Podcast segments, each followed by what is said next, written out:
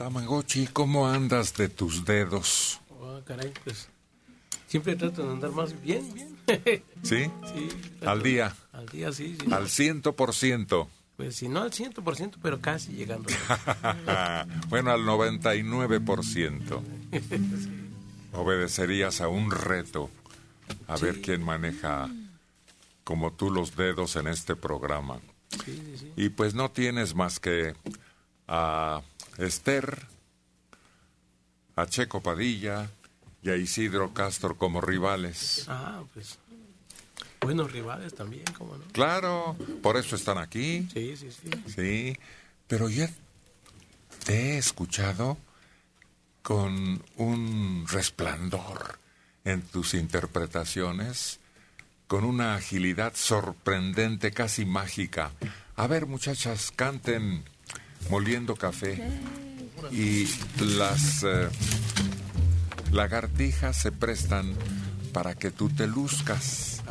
Pero al auditorio le pedimos que ponga atención en tus intervenciones en esto que cantan tan sabroso nuestras compañeras y luego tu lucimiento Tamagotchi. Carlos González.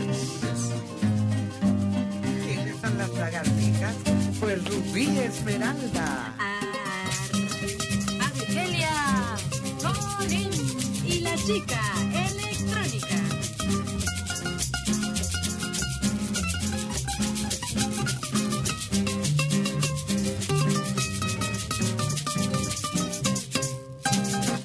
Cuando la tarde languidece renace la sombra y la quietud los cafetales vuelven a sentir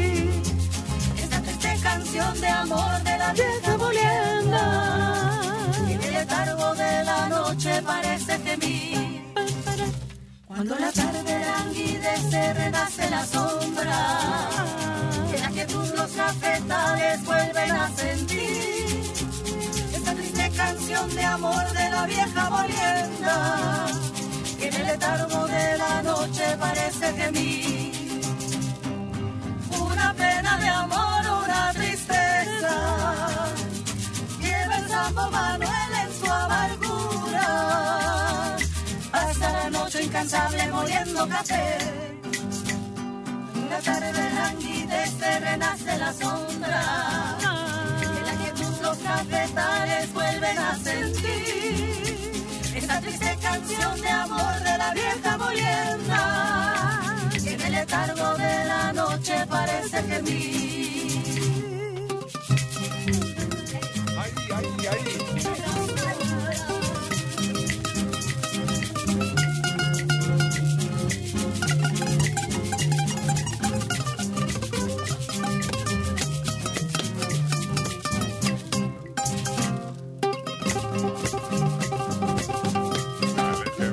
Una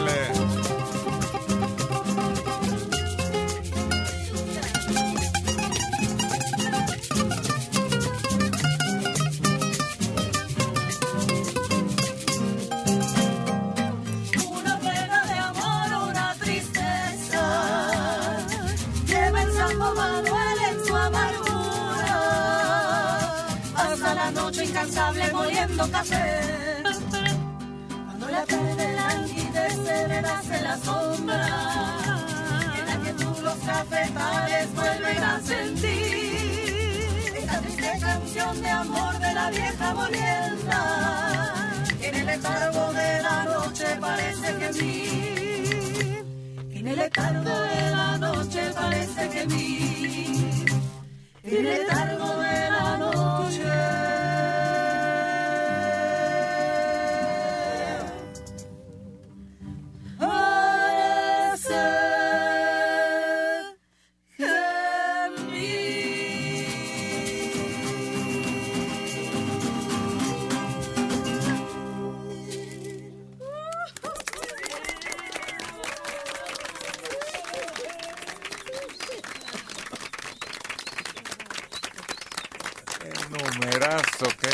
Numerazo, qué numerazo.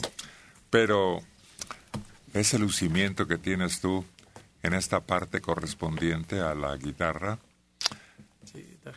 Sí, pareciera un reto. para quienes puedan manejar así el instrumento. ¿Y ustedes tienen alguna canción con un trabalenguas, con una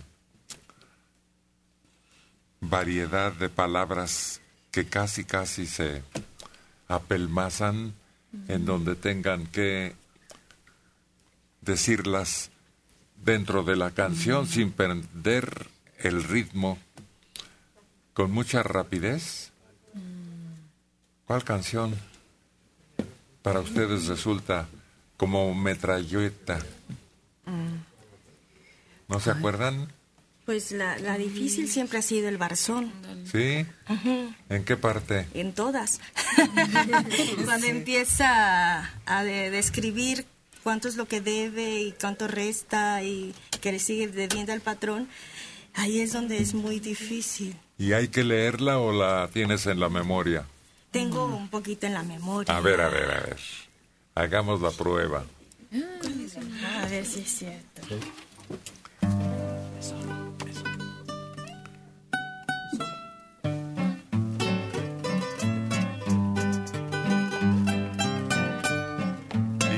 sigue la andando.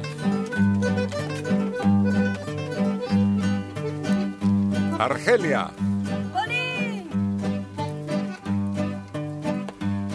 Esas tierras del rincón. No, no, pero no desde el principio Ah, la vamos a oír toda. Nada más el pedacito donde hay la necesidad de soltar la lengua y poner de acuerdo la quijada.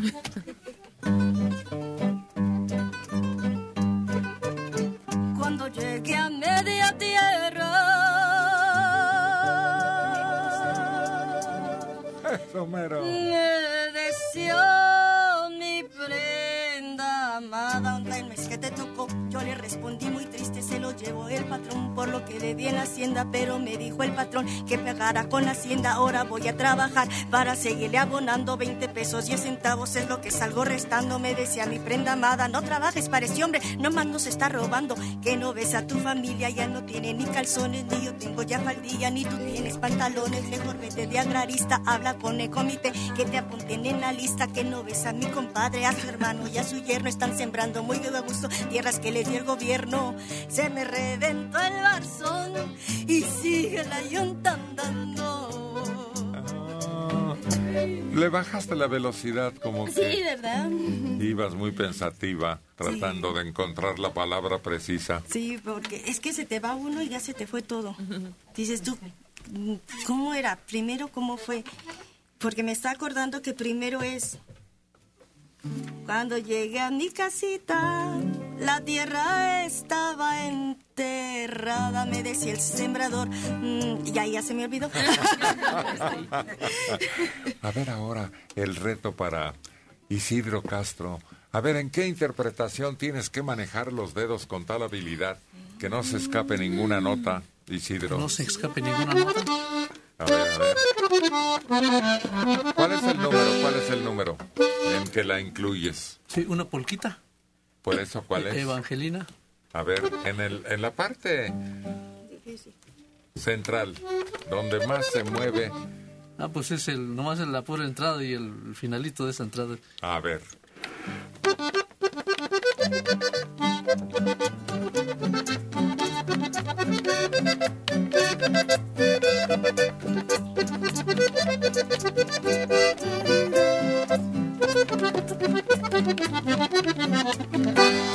Eso es lo más que tiene. Pues qué poquito. Tú, Checo, alguna de las melodías que sepas o que acompañes y que tiene una parte dificultosa así en la interpretación por la agilidad con que tienen que moverse ambas manos. Ah, ¿sabes cuál es la que cuando, cuando echa el... Cuando cantan esa de... ¿Cómo se llama? ¿Cuál, La que cantan las muchachas esa romántica. Cuál será? Este... Tira, tira, tira, tira, tira, tira, tira, tira. Se me hace muy difícil armonizar este poquita fe. A ver. Porque cuando el requinto lo echa él. Yo sé que nunca. Ajá, yo sé.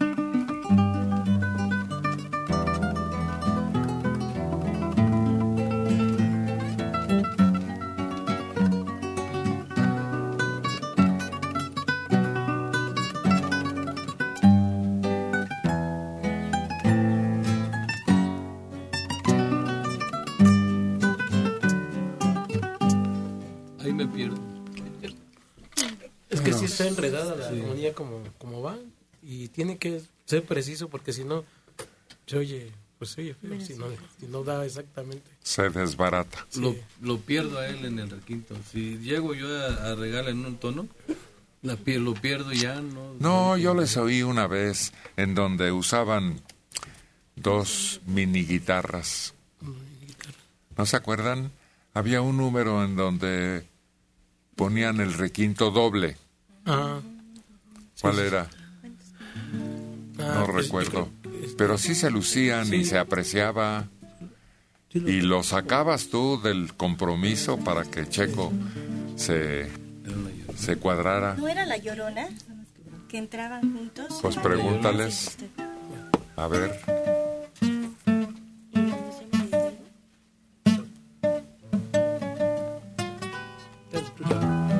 Ahí viene, ahí viene.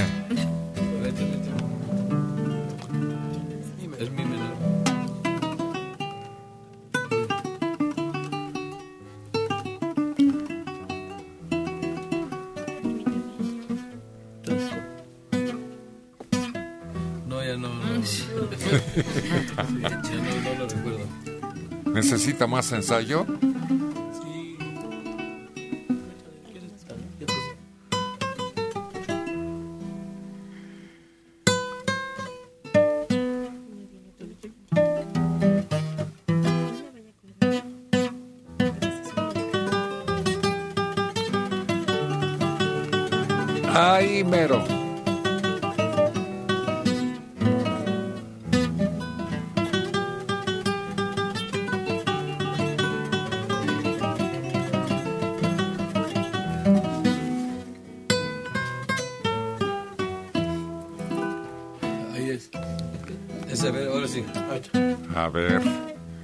Último intento.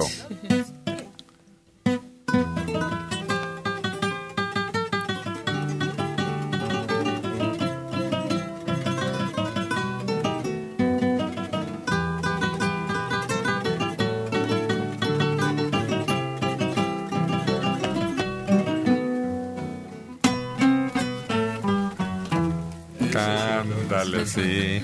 No, pues requiere más concentración.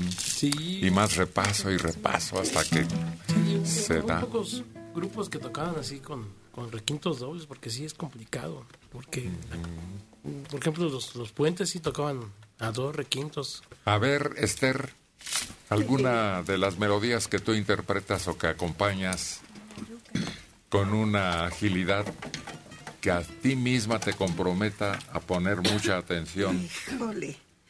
Ahora sí me pusiste a sudar. No te oigo. Ahora sí me pusiste a padecer.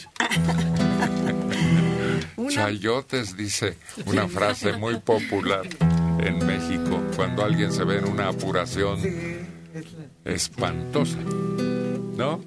híjole, no me acuerdo de una así. Todas son fáciles para mí. Muy bien, muy bien. Pero así que me, que me acuerde de una,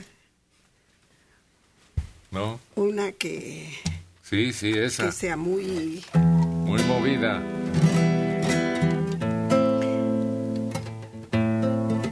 No, pues no le llega. Bueno, en cuanto a voces, a ver, Rubí, con Argelia, ¿te acuerdas que cantaban este Caminito de Contreras, Gotita y ella? Y se oía padrísimo y luego lo intentaste tú con Gotita. Lo canté con Argelia. Ah, sí. Ajá. A ver, a ver. A ver, esa completa de una vez para que nos demos cuenta de cómo amalgaman voces Rubí en este momento y Argelia Colín.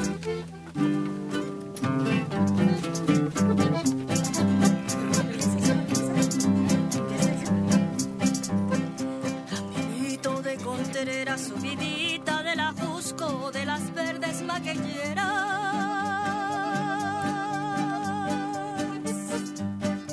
De allí se me viene el gusto, subo corriendo el Ajusco, solo por venirte a ver.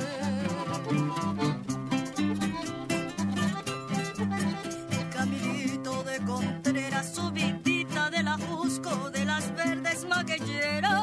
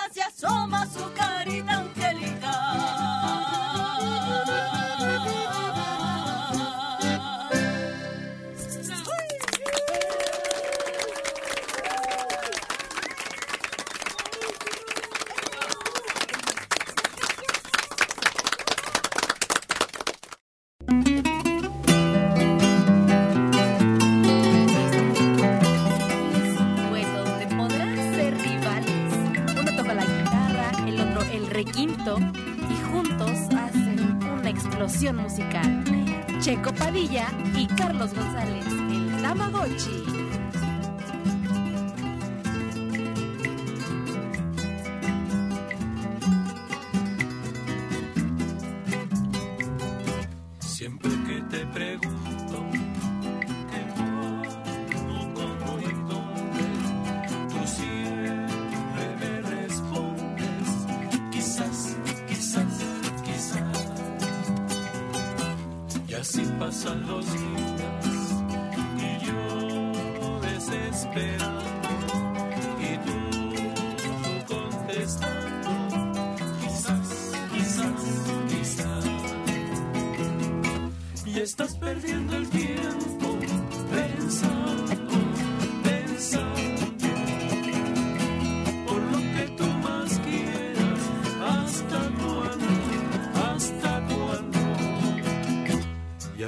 pasan los días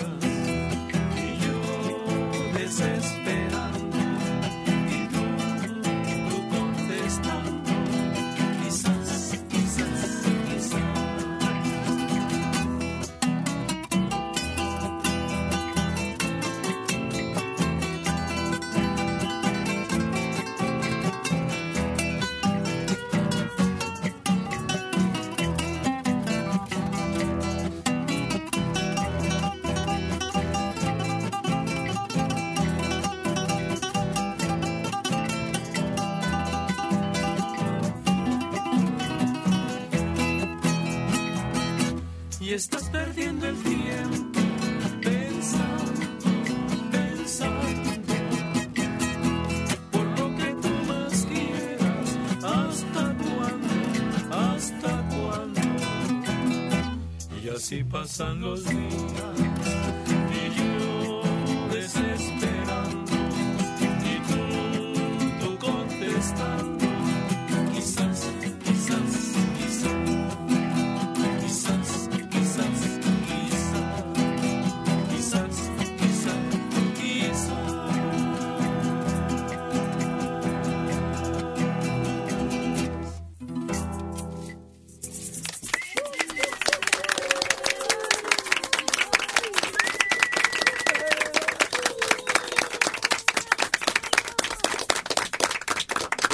tal vez que puede ser que nunca llegue. Sí, te quedas ahí, espere y espere y espere.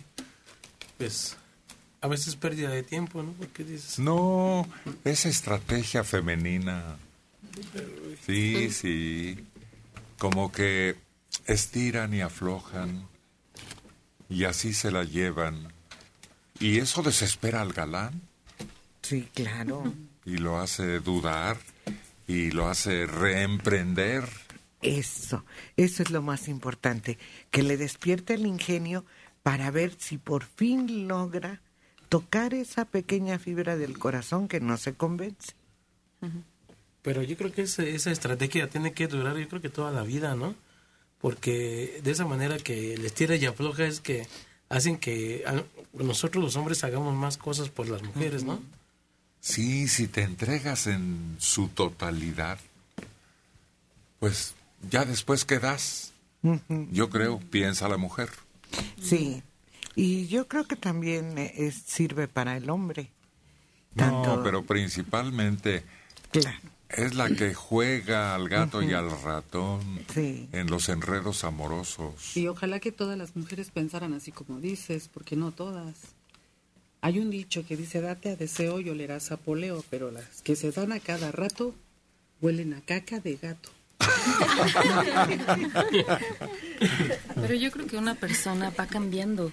Entonces va a tener mucho que ofrecer siempre y cuando se prepare, siempre y cuando observe, estudie. O sea, la, la, la cuestión de la pareja no es nada más lo que se da físicamente en un ratito. Tienen que ir creciendo juntos.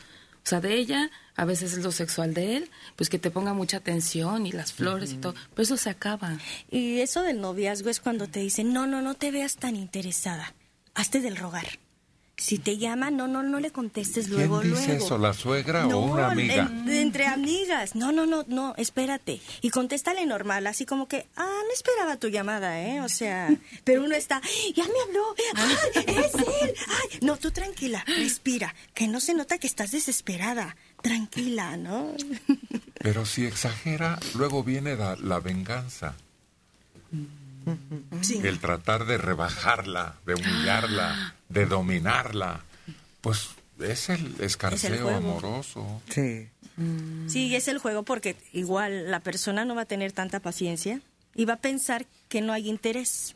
No es, ay, como que le da lo mismo, como que no se emociona, como que me da a entender que hay muchos atrás de ella y yo soy uno más. Uf, qué complicado ¿verdad está que eso. Sí, porque no hay franqueza total, sino que se está manejando tal vez un interés no sabes cuál. Puede haber muchos. Claro. Sí, es estirar y jalar. Estirar y jalar. Es un.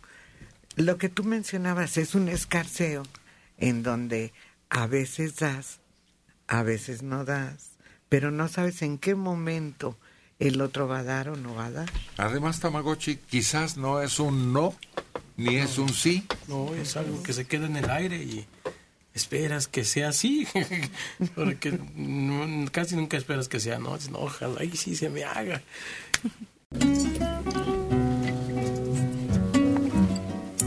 Esterererererere y María de los Ángeles unen sus voces para formar este magnífico dueto, el de las hermanas Rodríguez.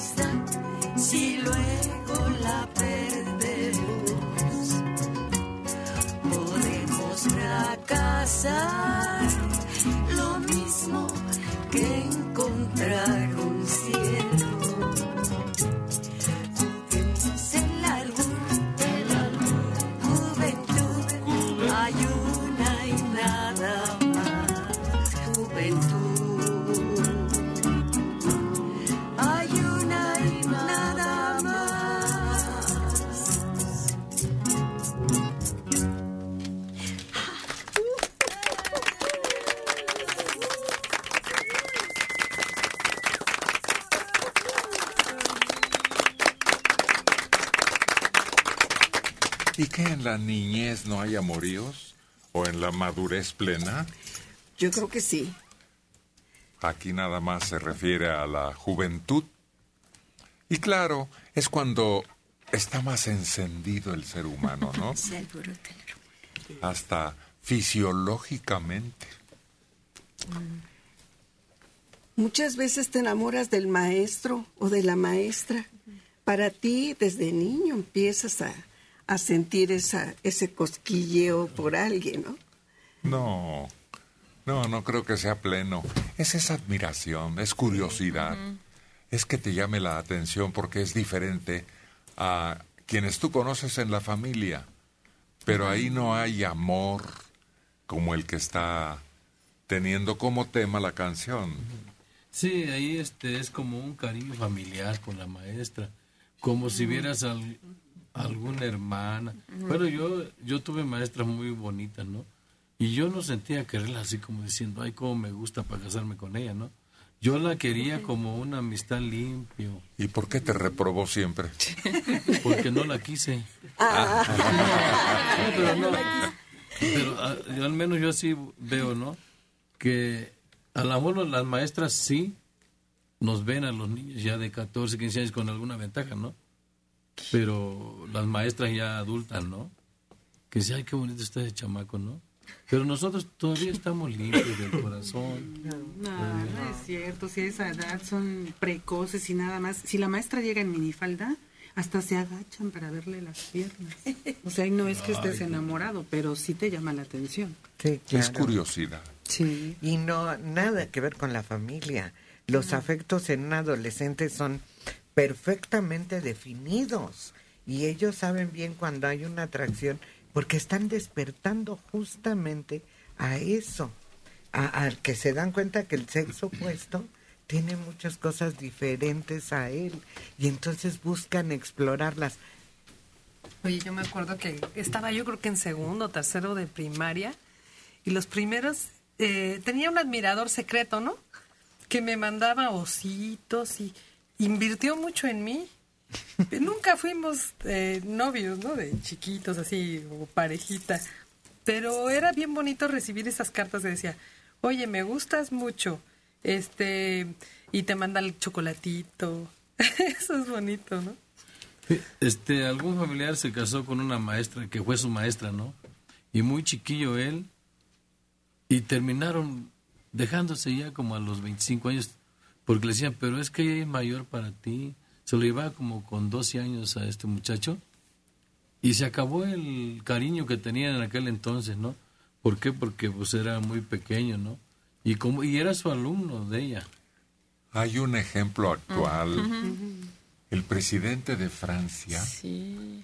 se enamoró de su maestra, la cortejó, se casaron y han durado mucho tiempo y tienen hijos de ella antes y de la pareja ahora.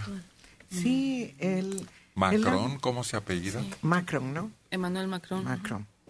Este, yo creo que el amor, ya en esa etapa en la que él se enamora de su actual esposa, ya es verdaderamente amor, amor de, de pareja. Él estaba completamente convencido de que era el amor de su vida y lo realizó. Y ahí están. Pues más o menos, porque él tenía 17 años cuando se cuando le prometió que iba a regresar por ella para casarse. Y ella como 40, pues le lleva 25. 25 años. Pero regresó y se casó. Lo cual demuestra que en el amor no, no hay nada escrito. Buenos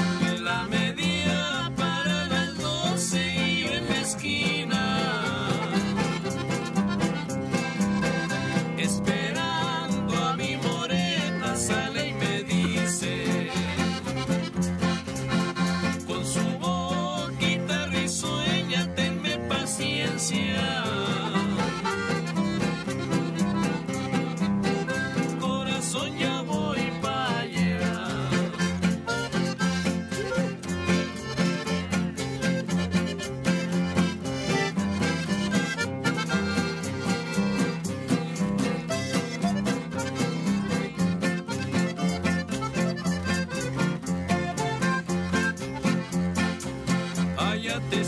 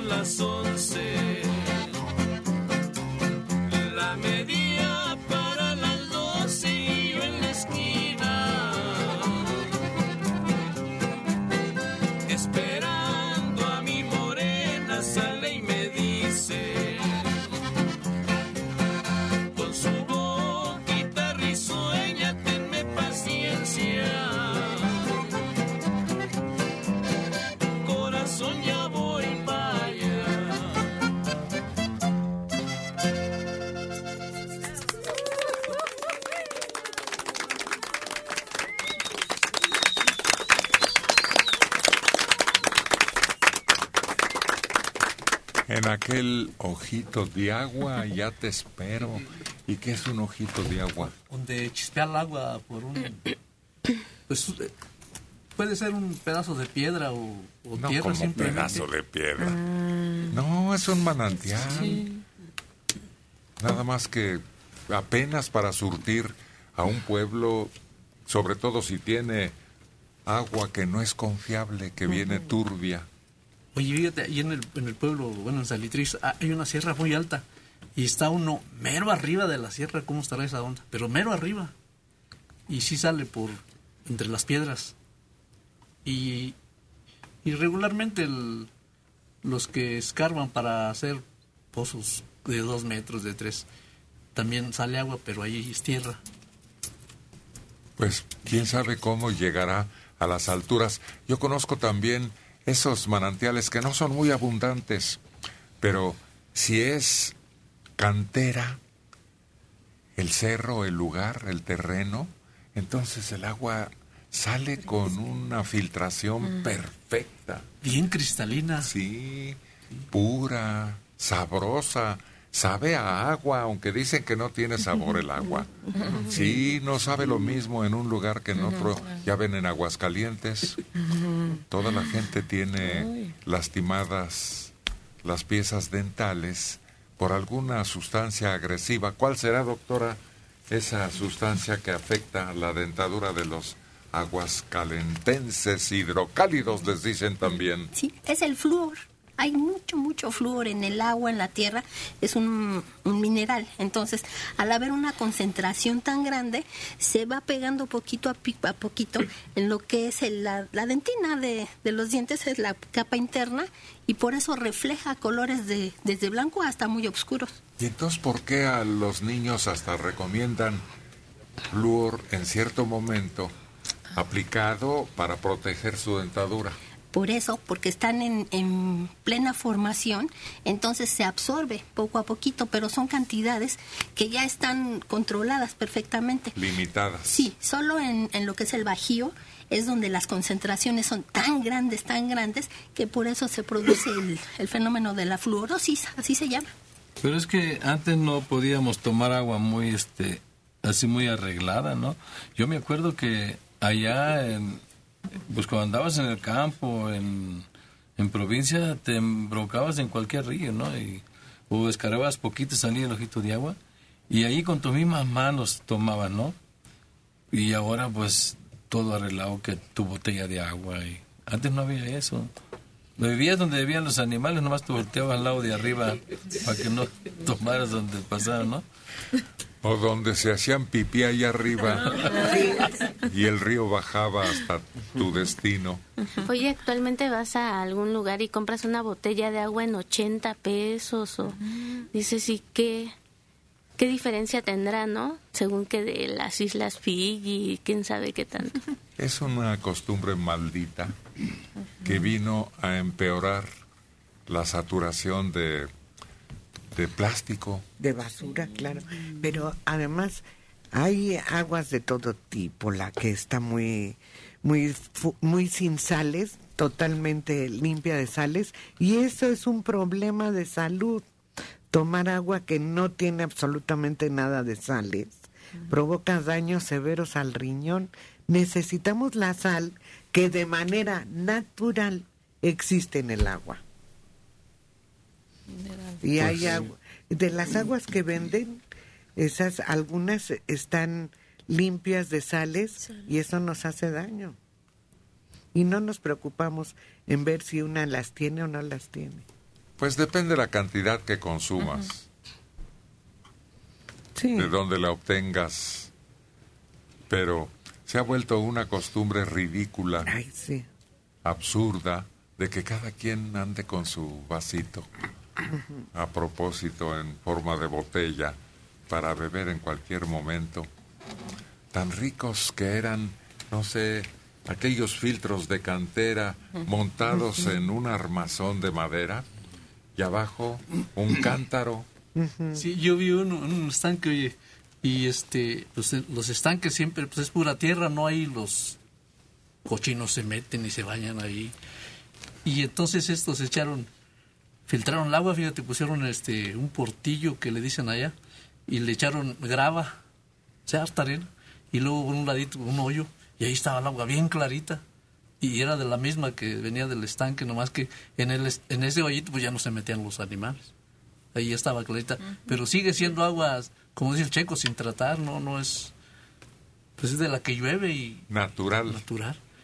Y te digo que ahí en el estanque, en donde nosotros vivimos no había eso, pero nomás lle- llegabas y hasta, hasta tenía natita arriba el agua, nomás le movían tantito y llenaban el traste.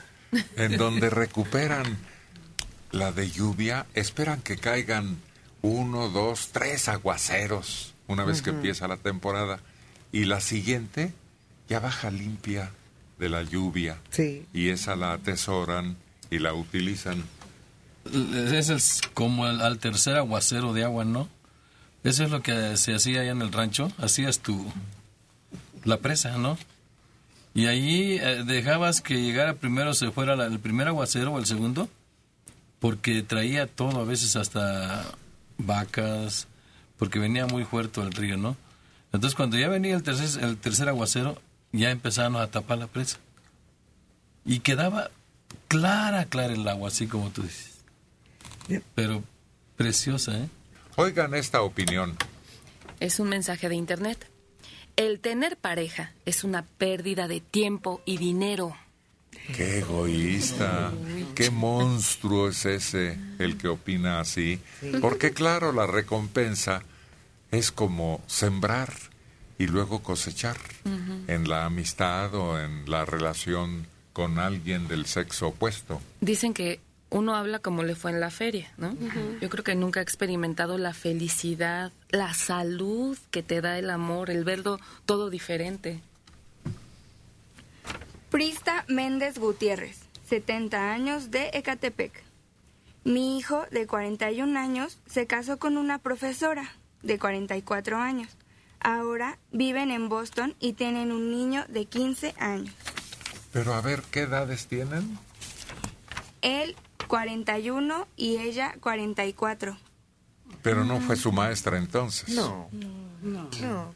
Es maestra nada más. Sí, pero ah, además eh, tres años. años de diferencia no, No hace un cambio radical en la vida de ninguno de los dos. Ejejey, ya llegó Lady Mariana con todo su entusiasmo y alegría. Eso. A ver, amiga, ayúdame, sí.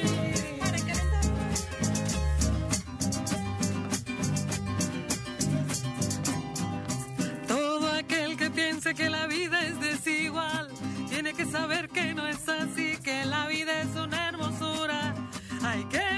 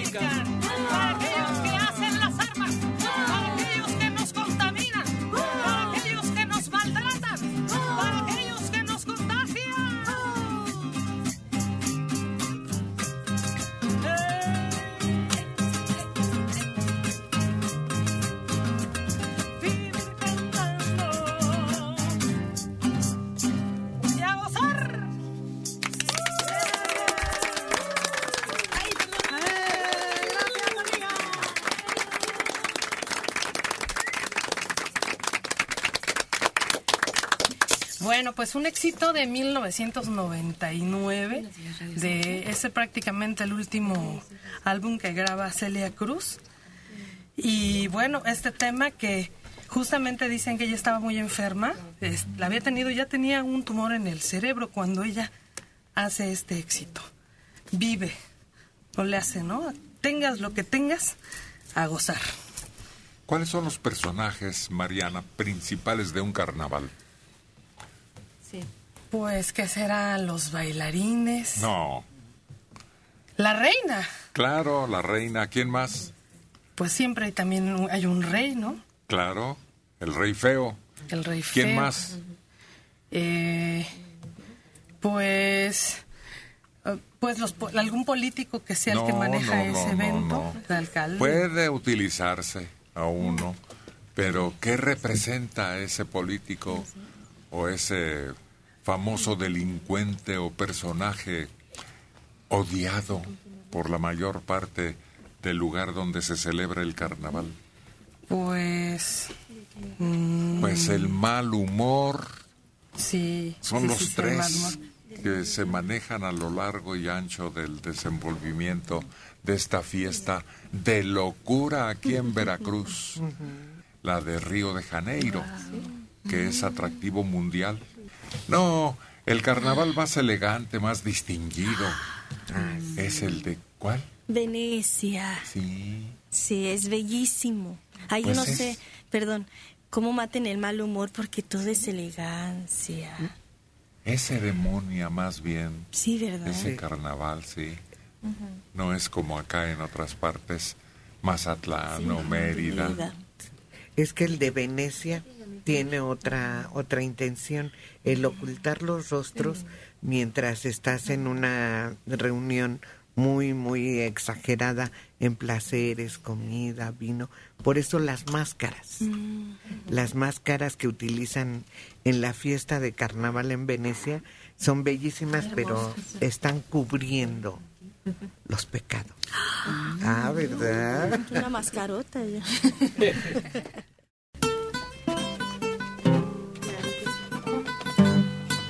Y llega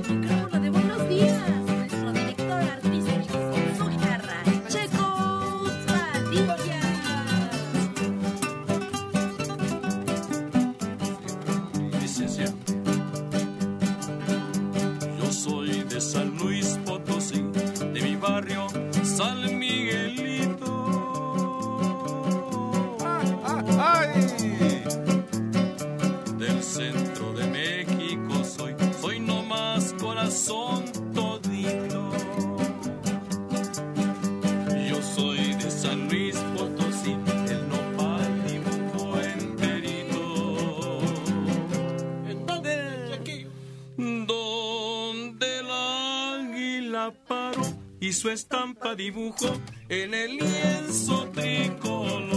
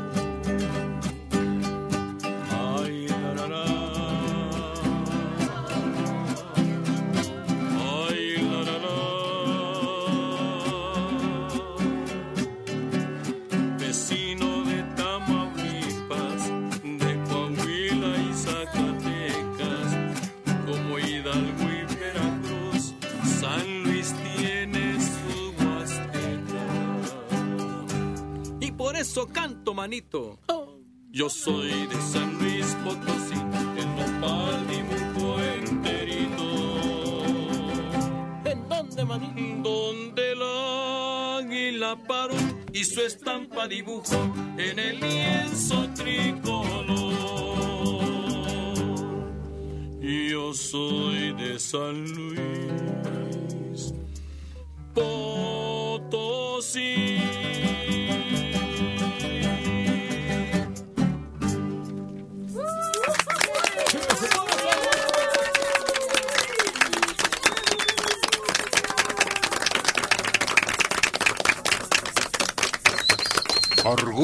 potosinos, este himno a su tierra.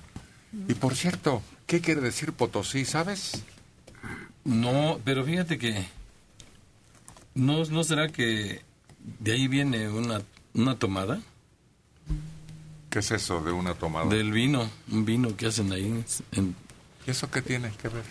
pues que de ahí hayan sacado ese, por decir San Luis Potosí, ¿no? Por eso, ¿qué relación hay? Sí, elaboran cantidades monstruosas de beberecua, pero no, no tiene relación. Yo pienso que podría ser que es una medida de valor, un potosí. No. No es como una moneda, una cosa así. No. No, un potosí es algo muy costoso o muy valioso. Pero creo que es un lugar donde abunda, ¿no? Alguna forma de enriquecimiento. Como las minas. Sí. Sí, sí, exacto. Eh, Hay hasta un dicho, ¿no, Héctor? Que es, dice, vale, vale más que un potosí, o tan valioso como un potosí. Ándale. Por ahí va más o menos la cosa. Del pintor musical de México. Sí, Tito Guizar, ¿no? ¿Tito? Pepe Guizar, pues, ¿no? Pero él, él- él no se llama igual. ¿Es de su hermano? ¿Cómo, cómo, cómo? ¿Es de su hermano? Sí. Pepe Guizar. Parientes. Primo. Sí. Primo. Tío. Guizar y Valencia también era de esa familia. Sí. ¿A qué, qué era obispo? Pues era funcionario religioso. arquidios, arquidiócesis. Sí. Fue una familia de gente muy destacada. Tito rompió todo lo que se puede llamar reserva para el cine nacional, volviendo su película aquella del Rancho Grande un éxito internacional. Y ahí en adelante todas esas comedias rancheras tuvieron gran aceptación Tito. Y aquellas famosas coplas. Sí, entre dos personajes, un compositor muy señalado y, y él, ¿no? Ajá. El compositor era tamaulipeco y cantó en un trío junto con Agustín Ramírez y no me acuerdo de su nombre. Pues piénsale. Oh. Y Cruzita era la dama joven que también de ahí en adelante fue reconocida ampliamente como actriz y belleza. Bueno, eh, fue un cuarteto el que anduvo con Agustín Ramírez, que fue este Fernando Rosas. No, no, ese es otro, otro cantante. Ajá. Pero el que anduvo con Agustín Ramírez fue este Barcelata, ¿no? Claro. Ese mero. Barcelata, sí, sí, sí. Alfonso, Alfonso. No, Lorenzo. Lorenzo Barcelata. Pero era trío. Porque era el trío tamaulipeco. Ya empezaron a cocinar nuestros vecinos. Sí, ya. Hay un grupo que deben tener mucha clientela porque tienen un establecimiento muy largo, muy iluminado y con mucho movimiento. Solo que cuando empiezan a cocinar nuestros vecinos, se ponen a elaborar sus salsas que deben estar muy picosas porque si así como huelen pican y empezamos con una tosecita incómoda y la sensación en la garganta de obstáculo. Fíjate que no me quedé con la, con la curiosidad y fui a la vuelta a ver dónde, dónde hacen la salsa. Exactamente donde ellos se ponen a asar los chiles que tienen el comalote ese. Allá arribita está el ventilador que mete el aire para nosotros, para la cabina. Entonces ellos están abajo asando el chile y el aire lo, su- lo succiona exactamente arriba están. Pues yo dije, ¿por qué se mete tanto el olor si eh, ahí hacen la salsa? Pues qué bien, tu investigación resultó exitosa. No, porque, porque no me hacen caso. Les pedí de favor que, No, que hicieran su salsa ¿cómo? más tarde y me No. dijeron que sí. No, no, no. No hay razón. No, no hay razón, pero les comenté que nosotros estábamos aquí, que No, respirábamos. no el- existe disculpa para pedir que una multitud de, de trabajadores, porque fácilmente, ¿qué serán unos 10? Sí. Sí. Sí.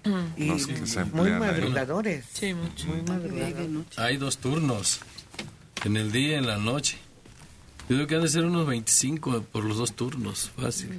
Bueno, pues si escuchan una tosecita insistente, es eso, no se preocupe, no pasa nada. Creo que hasta nos limpia las vías Ajá. En Así. cierto momento.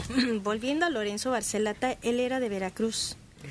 Y el conjunto que formó fue con Agustín Ramírez, José Agustín Ramírez, Ernesto Cortázar, Carlos Peña, Lorenzo, y el grupo se llamaba Los Trovadores Tamaulipecos. Muy bien informada nuestra bibliotecaria de cancioneros y datos artísticos, Argelia Colín.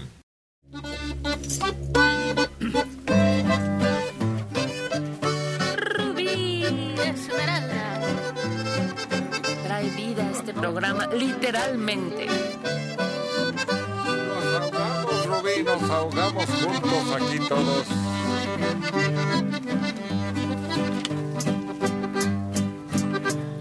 Preso me llevan, mi querida,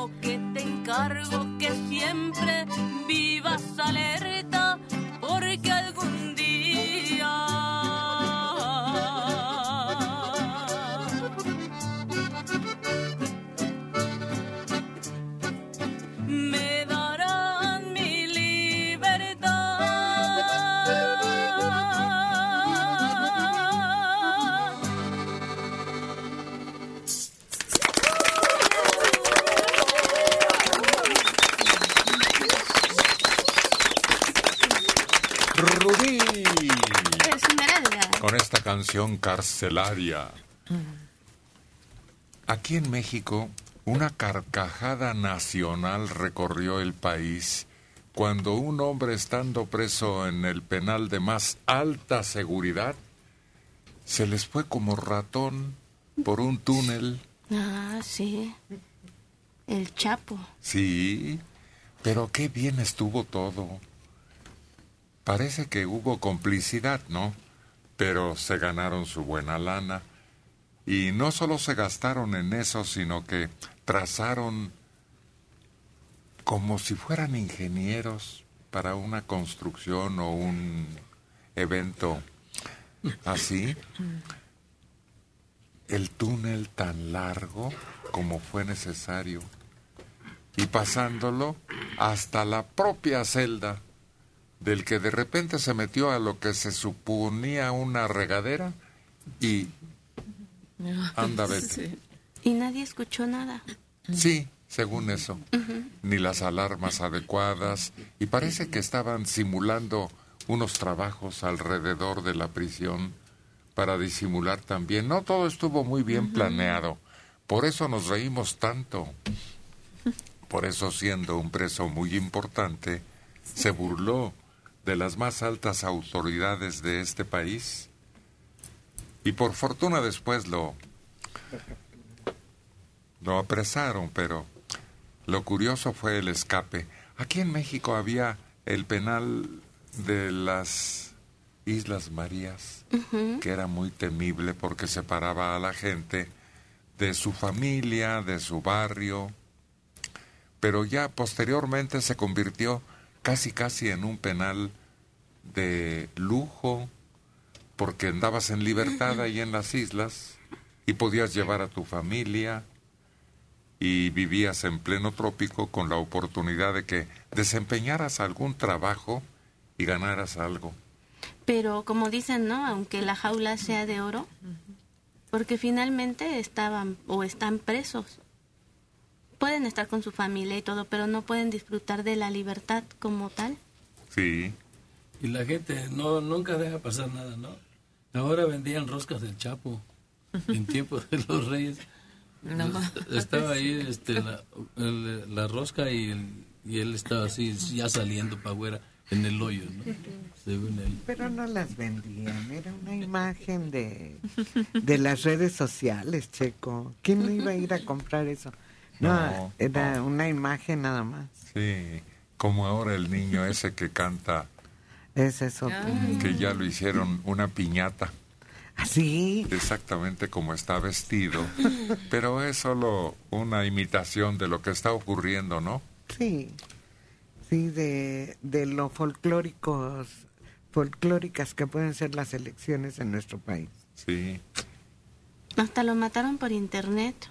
Apareció un video que descanse en paz, pobre niño, ¿no? Pero ya lo están utilizando para Ah, no, todo. no, no vean esas redes y con esos No, ridículos no. mensajes que no son más que entretenimiento de quienes tratan de caricaturizar lo que sucede. No, en las Islas Marías creo que el acontecimiento social más importante fue el casamiento de la madre Conchita, aquella que participó en un atentado que costó la vida a un presidente ya designado en México, con Castro Balda, en su tiempo. Fíjate que hay una película con esta Pons, creo. La hija del penal se llama, creo. Pero ella nace ahí, ella nace ahí, se, se hace grande. Pero es película. Pero entonces no, no sucede así como, como lo pintaron ahí. No, no, es película. Sí hubo nacimientos en las Islas Marías, pero no. Esa es una película deplorable. Sí, ¿Cómo sí, recomiendas una No. asquerosidad así? No, yo la vi porque pues, te, te toca ver de repente las películas, ¿no? Pero, pero sí de repente sa- salen las tramas muy raras, ¿no? Lo que dicen, porque desde luego yo nunca lo vi, pero platicaba mi papá que las cuerdas, cuando sacaban a los presos de las prisiones de aquí y los llevaban al, a la terminal del ferrocarril para trasladarlos, creo que a Sinaloa, ¿no? Bueno, a algún lugar de la costa, que era muy triste porque iban todos, este, pues asegurados, uno entre ellos, y los familiares ahí diciéndoles adiós y llorando. Decía mi papá que era una escena muy deprimente todo eso. Dolorosa, claro Sí. que sí. Yo recuerdo esa, esa escena, se ve en una película, precisamente creo que de Pedro Infante, donde ahí va la mamá. Y Pedro Infante, pues ya se lo llevan a las Islas Marías y su mamá ahí llorando, sufrida, mártir su mamá. Lo hubiera educado bien para que no tuviera ese dolor. ¿Algo quiere señalar? ¿Quién? Soledad Vega Correa. Con eso de las cuerdas, un familiar ya que ya no está con nosotros tuvo un incidente muy penoso y llegó a, a Lecumberri, al Palacio Negro. Entonces él, él, como lo encerraron, porque en una pelea golpeó a una persona tan fuerte que murió. Entonces lo tuvieron que llevar a, ahí a Lecumberri. Sus hijas se quedaron solas porque la esposa, que era la involucrada con otro hombre, porque le decían que lo andaba engañando, huyó. Y en ese momento se quedan solas sus hijas, que tenían nueve y once años, y él se va a, a Lecumberri a purgar la pena. Entonces en ese tiempo ellas le llevaban el almuerzo. Todos los días iban corriendo, se iban. Ellas vivían en la lagunilla y decían que corrían por una de esas callecillas y llegaban allá. Y un día, una de ellas, la más chiquilla, que tenía nueve años, que era la que hacía el, el- almuerzo, la comida, porque la otra se tuvo que meter a trabajar a una fábrica de cigarros para mantener al- a las dos, a la fábrica de cigarros del buen tono. Hacían las, los cigarros a mano todavía. Entonces dice que llegó y que de repente vio en el portón de Lecumberri un bolón de gente. Y pues ella como estaba chiquilla se empezó a meter, ¿qué pasa? No, niña, quítate, quítate. Y ya alguien le dijo, es que se van a llevar una cuerda. Y la niña, ¿qué es eso? Dice, pues una cuerda se van a llevar a muchos presos. ¿Y cómo? ¿Cómo podemos saber? Pues la lista está en la puerta. Y entonces va corriendo la niña, se mete entre todos y empieza a buscar a su papá. Y desafortunadamente estaba en la lista. Ahí estaba Manuel Saldívar, para allá. Dice que fue tan desesperante que ella corrió a ver al que había sido su patrón. Él era carpintero. Y el patrón le ayudó. Pues hicieron, yo creo que pagaron fianza o no sé. Pero le dijo, no, niña, porque ella se le hincaba, señores, que se van a llevar a mi papá y dicen que de las Islas Marías jamás regresan. Y el señor le decía, no, niña, no te hinques, vamos a ver qué se puede hacer. Afortunadamente sí, lo pudieron librar de esa, pero dijo que era una situación angustiante y ver a todos los familiares ahí observando que el nombre de su familiar estaba en la puerta pegado. Y este sí es un caso de la vida real, no película como la isla o la hija del penal o qué Sí, dijiste. esa es la hija del penal. Ni como la de Pedro Infante. Que ¿Qué también Pedro? está igual que la otra. Sí, ándale.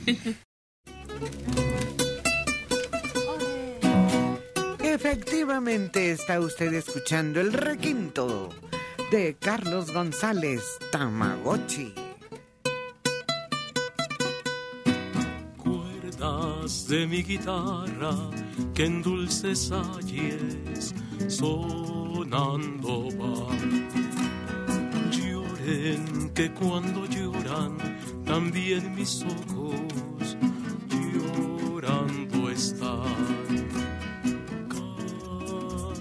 Guitarrica de mi vida que al oír tus dulces notas muero de alegría.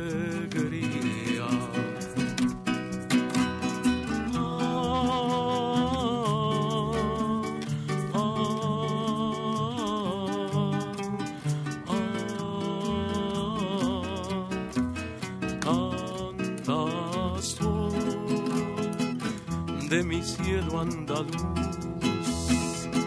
es la copla que canto yo. Sol de mi cielo español, sangre brava en mi corazón.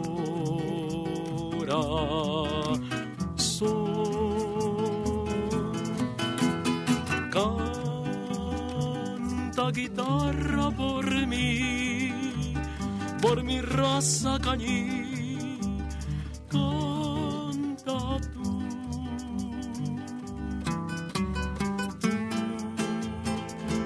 Tú que sabes cantar, tú que sabes llorar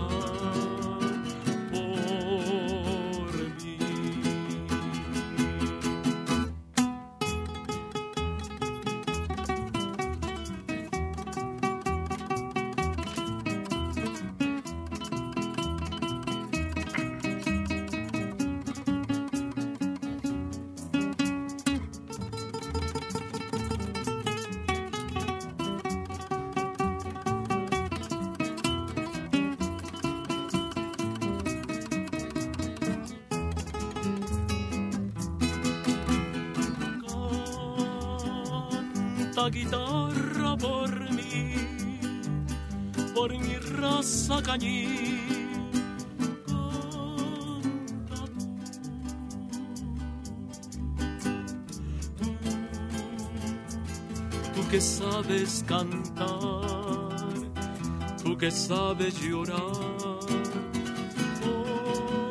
por mí.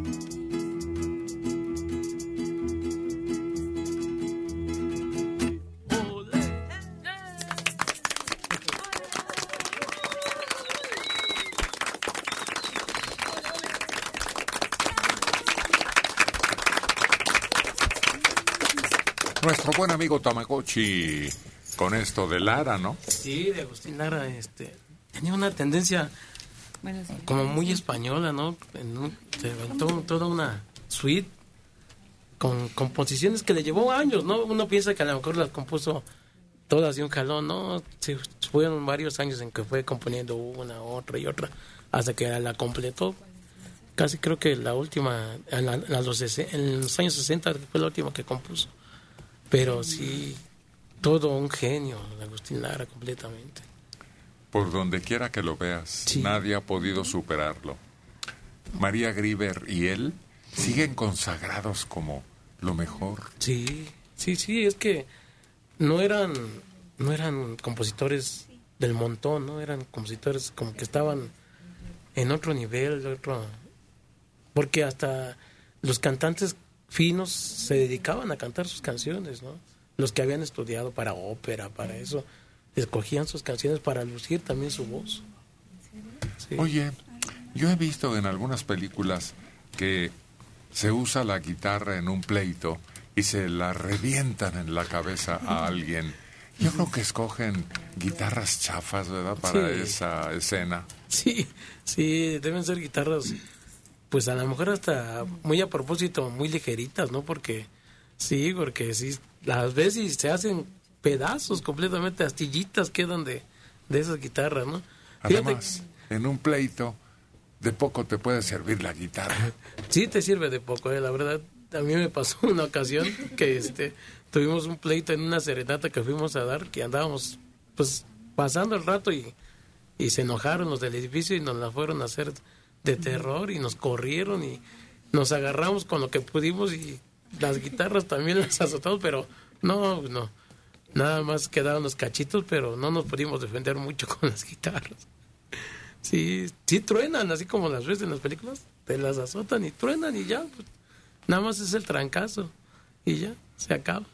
A mí me da la impresión de que hasta las mandan a hacer como de utilería especiales para que se rompan fácilmente. No, pues hay unas muy baratas. Hay unas muy frágiles, que Sí. hasta con el viento se tienden rompiendo, ¿no? Entonces no Solitas se truenan a veces. Sí, a veces, por ejemplo, una maciza de palo escrito, pues te rasga toda la cabeza, ¿no? Pero hay, hay este, unas guitarras de pino que son muy delgaditas y, hermano, ni te sirven para tocar a ti. Al músico no le sirven. Entonces son las guitarras que fácil, pa, hasta con el codo las, las sumes con el dedo. Son muy delgaditas. Se, se- sí, como dice Checo, nomás la aprietas y, y hasta las ves porque tienen como tiritas, ¿verdad?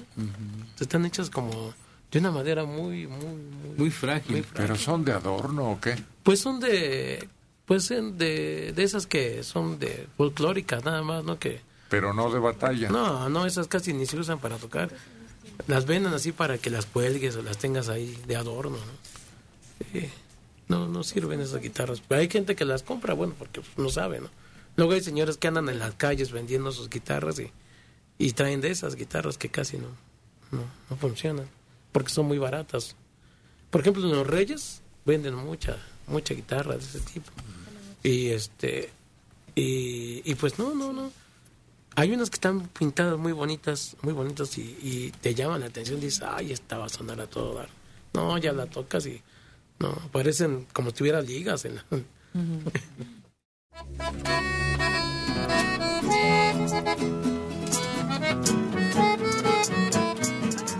Ella es una voz que todos escuchan desde hace muchísimo tiempo y sin embargo sigue gustando y atrayendo nuevas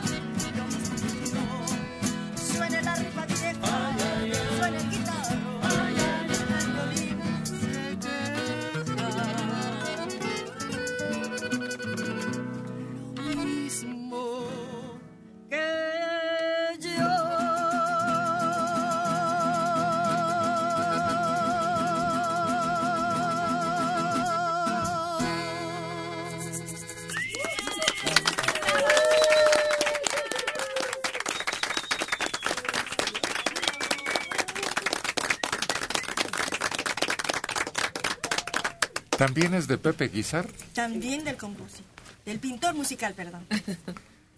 De Pepe Guizar. Un homenaje a esos grupos, los más populares en el folclore mexicano. Sí.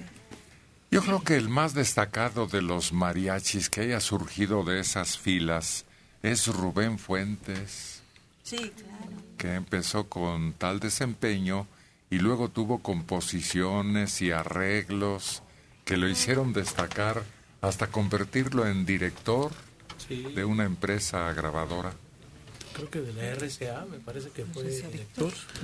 Pero fue director también de, de ya de orquesta y arreglista y pues sí tenía una y una forma de arreglar muy muy padre, más que nada la música mexicana, ¿no? Porque fue el que le dio la forma a los sones como se conocen actualmente. Antes eran pues canciones regionales, no nada más y ya este en su lugar se oían.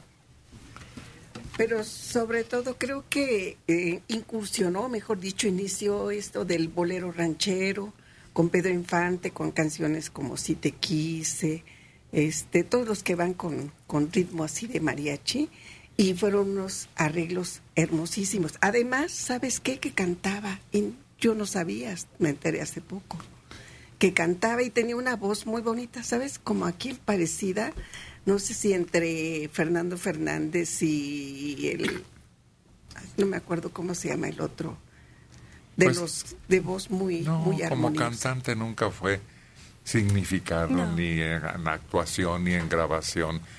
Cosa curiosa, de los grupos de mariachis no surgió nunca un cantante de valía importante. No, pues no. No, no, no, no, no, que haya hecho ya su carrera independientemente de un buen mariachi, hablamos. Porque tiene buenos cantantes, alguno que otro, grupos muy famosos, pero no. Fíjate que uno que, que cantaba con Vicente Fernández, que le hacía la segunda voz, el- ¿cómo se llama? Este, que supuestamente lo mandaron matar, ¿no? ¿Cómo se llama? Era este Felipe Arriaga. Ah, él, él sí era, él era mariachi, era trompetista y se volvió después, o sea, cantaba y a veces tocaba. Sí logró cierto renombre, hasta una película, ¿no? O Varias, dos. varias, o sea, que de esas setenteras, ochenteras que eran así medio raras, pero ahí salía. Sí, pero sí, él era trompetista, ¿eh? Y buen trompetista era. Y hubo hasta un mariachi femenino. Pero el problema con las mujeres en un grupo así es que al rato se van, Sí. se enojan, las sacan sus familiares y no tiene consistencia. Sí, no, no, es que hablamos que tienen que hacer giras y casi no ven a la familia y si ya son casadas o son mamás, pues sí es muy difícil para ellas. Y se desvelan. Sí, horriblemente. Eh, sí, es que los eventos casi es más de, de noche. Pero fíjate que ahorita sí está en auge la mujer mariachi. ¿eh? Ahorita mm, eh, fuimos a, allá a la Feria de San Marcos y había un mariachi completo de, de mujeres, ¿verdad? La del guitarrón como traía el que era o sea llenita y con su guitarrón y sí le daba bien duro. Y inclusive creo que ganó un mariachi el Grammy latino en, en la versión de de este de, de música regional mexicana. Pero bueno, la cuestión es que no eran no son de aquí, son de Miami ellas. Pero ellas ellas ganaron el Grammy de el regional de la música ranchera.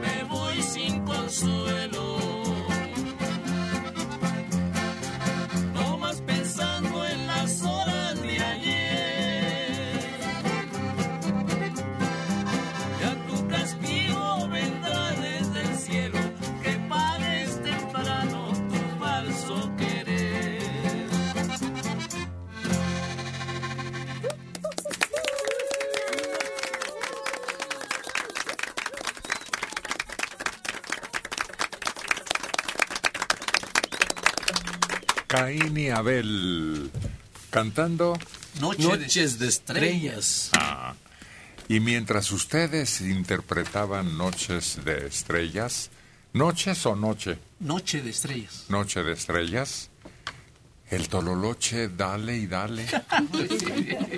Y déjenme preguntarle a quien estaba en el Toroloche, ¿has estudiado o simplemente por curiosidad y has dado en el clavo en algunos acompañamientos, Rubí? No, pues me ha ayudado Isidro Castro. Tuve la curiosidad y le dije, oye, enséñame cómo lo puedo tocar para que se llene, ¿no? Como que siento que llena, que acompaña Sí, mucho. le hace falta cuando no se oye. Sí, entonces pues tuvo eh, la paciencia y un día, en un día me enseñó varios tonos. ¿En un día? Sí, Uy, yo creo que te falta especializarte. sí, claro. ¿Ya te compraste uno? No, no tengo ninguno. Entonces, como solo cuando estás aquí y el instrumento está a la mano, Sí, de repente saliendo del programa a veces sí lo, lo tocamos tantito, pero me falta, como dices, más figuras y todo eso. pues dale, dale la oportunidad de lucimiento y yo creo que te vamos a comprar uno para que te hagas responsable de él y te entretengas otro rato más largo. Ah, bueno. Sí, para hacerlo mejor. Yo le decía a Isidro que si no existía uno más chaparrito, porque lo siento muy grande. Sí, sí, hay más chaparritos. Este, hay uno que es cuatro cuartos, que es el más grande. Tres cuartos y dos cuartos es chaparrito. Y lo puedes, lo puedes cargar más fácil que esto, ¿no? Porque este sí está grandecito y estorboso, ¿no? E- Este está grande, lo que pasa que le digo a ella que el- los toloches grandes suenan bien bonitos, como este es grande suena bonito con cualquier Ah. cosita que le jales. Claro, esa Sí. es la diferencia. Sí, Y el Tiene más sonoridad. Anda, Y el Sí. chaparrito no suena mucho. Es más chilloncito, ¿ah? Sí, como más agudo. Sí. Y, y, y la muchacha esta le pega, pero la rubí, yo digo que como no, casi no lo agarra, oye. Y ves, luego nomás dice qué tono es y ya le dicen. Y va derechito al tono. Pero si agarra uno más chiquito lo va a dejar, ya no va a querer tocarlo porque es más duro que el que el más grande, como está más tenso. Pues hace ampollas, le levanta uno la ampolla de los dedos. Bueno, tú te encargas, consíguete uno que suene bonito y que pueda contar el grupo de estos programas con ese apoyo. Un tololochito. Oye, en los mariachis yo veo que se ponen un guitarrón que también bajea bien, no sé. Pero es que se lo toca Eh, doble. por sí, eso es más difícil. Sí, es mucho Sí. más difícil. Tiene un pescuecito bien chiquito y ahí sacan todos los tonos. Sí. Está, está más difícil. Pero fíjate que es muy práctico porque se lo puedes Sí. cargar para todos lados. Sí, ese- y, el, gui- y el toloche hasta para el metro no te deja luego ni entrar. Sí. Un día me pasó con un, un señor grande que traía un toloche así, Y, y fuimos a tocar a un lado, pero no traíamos carro. Y le digo, vamos a tomar un taxi. No, no, no, ahorita nos subimos al camión y nos vamos. Ya íbamos en el camión con el tololoche y luego casi iba colgando el señor con el... Dije, no, ahorita es donde se caiga con el tololoche y el... y no, no. Y luego para... Luego el señor que nos... del que despacha el camión y que va manejando. No, no, la bajada es para hasta atrás. Y ahí vamos empujando a todo el mundo para poder bajar. No, no, fue todo uno. Dice ir con el tololoche en el camión. Nunca me había tocado ver ese día. Ese señor se aventó la puntada. Le digo, no, señor, dijo, otra vez, aunque nos cueste un poquito más de dinero, nos llevamos, nos vamos en un taxi porque está muy difícil andar así. Ay, amor. Nuevamente las hermanas Rodríguez con su guitarra, su voz, ese sentimiento que tienen ellas.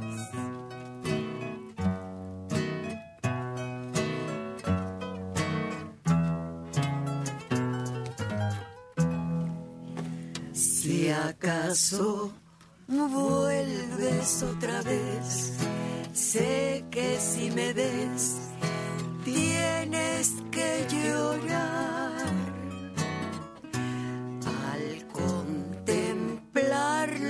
Que quedó de alguien que te amó con sinceridad, yo solamente para ti fui la diversión de tu vanidad y ya cansado de llorar me dejé arrastrar por la adversidad me fui muy lejos para ver si acaso me olvidaba de lo mucho que te amé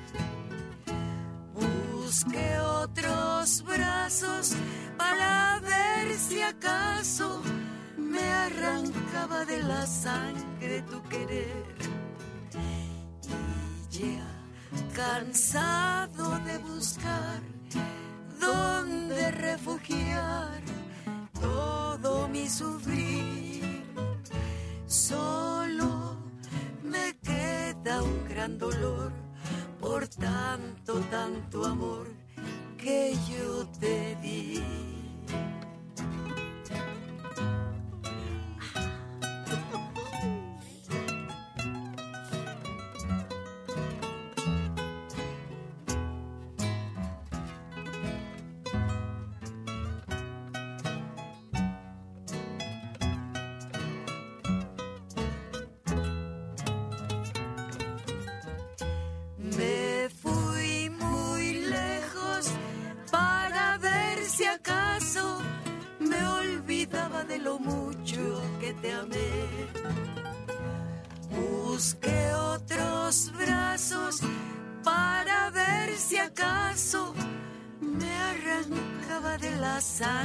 Tu querer.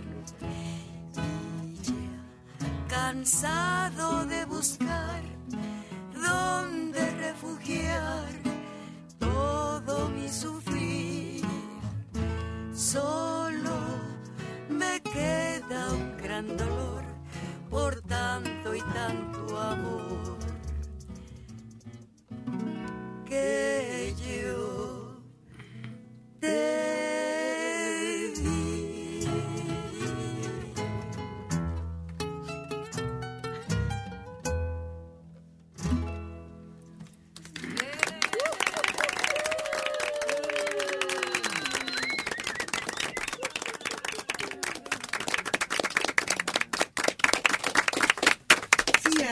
acaso vuelves otra vez, dice esta canción, que si acaso vuelve ya, hasta ahí quedó.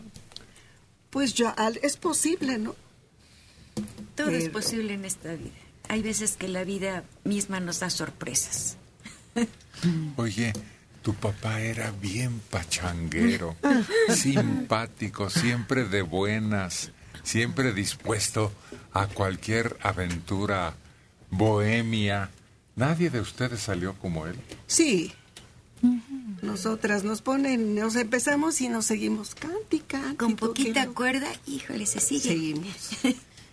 Ha habido veces en que terminamos a las 4 o 5 de la mañana en, en casa cantando. Ya canta uno, canta el otro, o todos, Y platicando. y platicando. Dejó muy grato recuerdo tu papá entre nosotros. Siempre animoso, Qué bien. de buenas. Yo nunca lo vi enojado o protestando enérgicamente por algo. No. No. Salvo cuando algunas, alguna situación difícil, sí, sacaba la casta. Ah, claro que sí, tenía Yo creo que garra. todos. Pero yo recuerdo mucho una anécdota muy curiosa que me platicaron cuando iba a sufrir un asalto. ¿Te Ah, acuerdas? sí, a ver, sí. cuéntanos. Lo que pasa es que cuando mi papá construyó esa casa, compró el terreno. Pero eran todavía pastizales o no sé qué, labor de este tierra de labores, vamos. Y entonces nos íbamos allá a, a jugar, poníamos columpio y todo eso. Y ya en la tarde regresábamos. Entonces íbamos en camión, no teníamos carro. Entonces, este, uno de los viajantes dice mi papá que él oyó cuando se aconsejaban entre los dos, ese me cayó gordo, hablando de un tío. Ese me cayó gordo. Y ahorita que baje le voy a dar, ya sabes, ¿no? Y mi papá venía jugando con un valero y este y oyendo. Entonces a la hora que íbamos a bajar, él ya se estaba preparando. Entonces, a la hora que baja, le da con el valero, pero en la boca. En la boca y se bajaron todos corriendo y, y ya se, se, este, se diluyó ese, ese momento. Porque hubo varias veces eh, que, que pasaron cosas con un, un este, probable asalto. No, no, no. No es el mismo asunto del que yo me acuerdo. Iba Ya sé. mi buen amigo, papá de estas muchachas, en un camión y se dio el asalto, como ocurre frecuentemente. Y algunos terminan en tragedia horrible.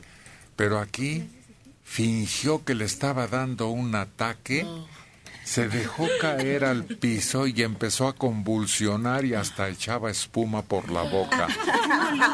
Pero actuando.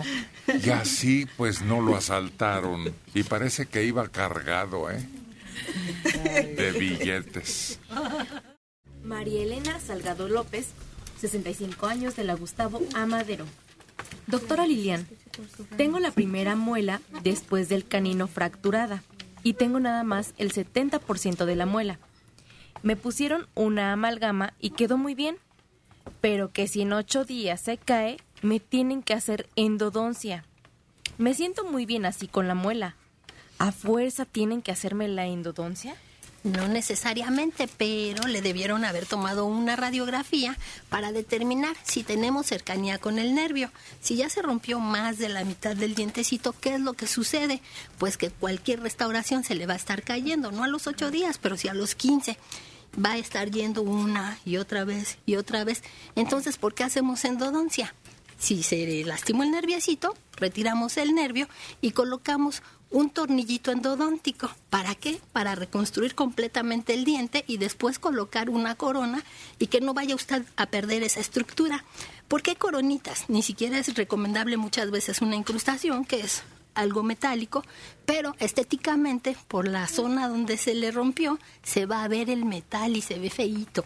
Entonces las coronas de porcelana son 100% estéticas, no se notan, puede usted comer perfectamente bien, pero hay que determinar, endodoncia por hacerla solamente no se debe, solo si hay un diagnóstico que lo amerite, se hace y la reconstrucción después. ¿Sigue siendo el mismo su teléfono, doctora? Sí, 55 84 27 66. Álvaro Obregón, número 12. Joel López Durán, de 53 años, en Conroe, Texas. Llevo 20 años acá. Antes en México yo escuchaba a Héctor, pero pues llegando acá pues ya me olvidé. Ahora me apareció en YouTube y me puse muy contento. Se ven muy bien todos, en especial Héctor, y me da mucho gusto que sigan al aire y vigentes. Me recuerdan mi época feliz en México. María del Consuelo Pérez Nieto, 58 años, de Ecatepec. ¿Entre qué calles venden los radios con AM? ¿Entre qué calles que se ha fijado? Eje Lázaro Cárdenas y República del Salvador. Manuel Toledo Pérez, 68 años, de la Álvaro Obregón. ¿Por qué les llamaban cuerdas al grupo de presos que se llevaban a otro lado? Porque los ataban uno y otro para que no pudieran escaparse o fueran rescatados. Iban atados uno con otro. Sí, porque de otra manera pues hubiera sido muy difícil la vigilancia. Cada preso tendría que ir con uno o dos policías de acuerdo a su peligrosidad. No se los llevaban los policías. No era el, el ejército. Claro que sí. Más respetabilidad, más seguridad. Y pues quieras que no, había escenas muy dramáticas Sí. de hijos o padres o esposas, pero vámonos. Ese es el problema del ejército, que ahí no discutes. Y cuando se hacen cargo de la vigilancia como quieren de aquí en adelante, ese es el problema. Que ante el ejército no hay discusión ni protesta civil. Que valga. Sí. Héctor Enrique Gaona quiere contratar a Argelia y deja aquí el teléfono para alguna actuación especial. Parece que es serenata para un familiar. Ah, perfecto, Héctor, nos comunicamos con usted.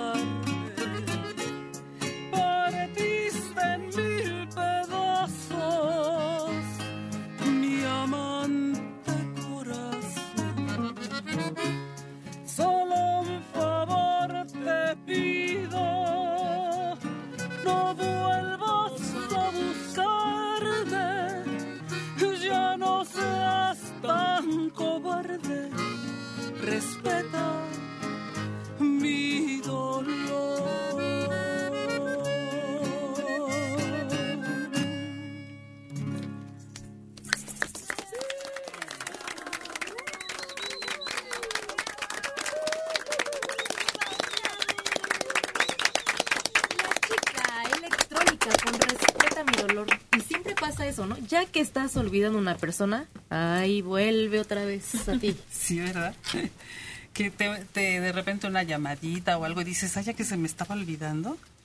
Pero ya vas de gana y cuando ya se te está olvidando ya no es tan... Y cuando lo añoras y lo deseas y dices, ay, ojalá que me hable y estás esperando, ni te hablan. Y cuando ya no quieres nada, ahí te hablan. ¿De qué estarán hablando? Porque creo que no hay nada más respetable que el dolor ajeno, ¿no? Sí, así es. Sí, eso sí. porque solo el que lo sufre, el que lo siente, sabe la intensidad y... Y hay algunos que no tienen alivio. No. Y si alguien se burla, parece que esa fuera la intención, ¿no? Al pedir respeta mi sentimiento en este momento. No, sí hay dolores tan intensos, tan grandes, que la verdad no hay palabras. Ni con palabras le puedes tú decir a alguien, ay, lo siento. Que nada no, no, con no, palabras. Nada, nada, no, nada. le puedes ayudar, le puedes apoyar, le puedes eh, librar del camino algún trámite necesario. Sí, pero ay, palabras. ya no te preocupes, ya no sufras tanto, no sirve de nada. De nada, no. De ¿En nada. qué te puedo ayudar? ¿En qué te puedo servir?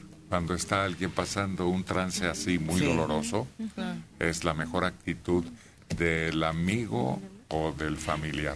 A veces basta con la presencia, sin palabras. No, la pura tampoco. presencia. Entonces, ¿para qué te quiere? No, le dices, aquí estoy para todo, ¿eh? Ah, bueno, así, sí, así. eso sí, una disponibilidad. Luis Denis. Buenos días desde Nogales, Sonora. Soy su admirador. Yo trabajo como locutor de radio en una estación grupera, La Mejor, que pertenece a MBS. Tengo años siguiéndolos y mi mamá, Angelita, también los sigue desde acá de Sonora.